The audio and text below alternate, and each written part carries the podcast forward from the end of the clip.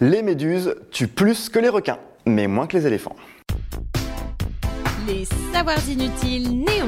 Les savoirs inutiles. Savoirs inutiles. Néon.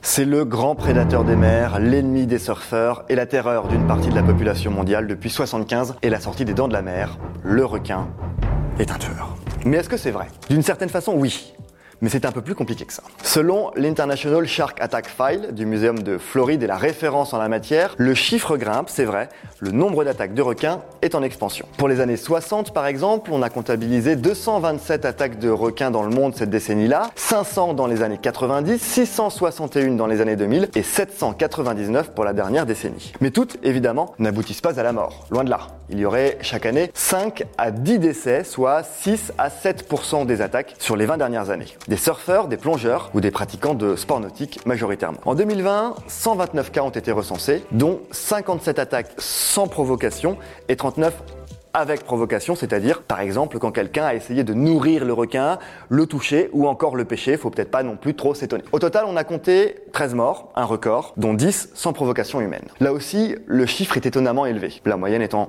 normalement de 4. Alors pourquoi cette recrudescence ces dernières années? Avec le développement du tourisme de masse et des sports nautiques, ce sont déjà plus d'humains dans l'eau, donc plus de risques d'entrer en contact avec les requins. C'est statistique. On pense aussi que la raréfaction du poisson, à cause de la surpêche, pourrait pousser les requins à aller chercher de la nourriture dans des endroits où ils ne s'aventuraient pas avant, plus proches des côtes et des zones de baignade. Pourtant, le requin devrait être euh, moins dangereux, car tout simplement moins présent qu'avant. Mal aimé, il souffre de la surpêche. On a estimé un temps que 100 millions de requins étaient tués par l'homme chaque année. En réalité, on n'en sait rien si ce n'est que le chiffre se compte au moins en dizaines de millions. Depuis les années 2000, la chasse aux requins pour récupérer leurs ailerons a été interdite dans de nombreux pays, ce qui pourrait permettre de protéger en partie leur population, mais ce n'est pas suffisant. Par exemple, après avoir suivi une centaine de requins, des chercheurs se sont rendus compte qu'un sur deux requins avait au moins un hameçon dans la mâchoire. Pour certains, notamment les plus gros, c'est quasiment indolore. Pour d'autres, cela peut simplement les empêcher de manger, donc de survivre. Alors si les requins tuent si peu de personnes, qu'en est-il des méduses? Eh bien, elles font chaque année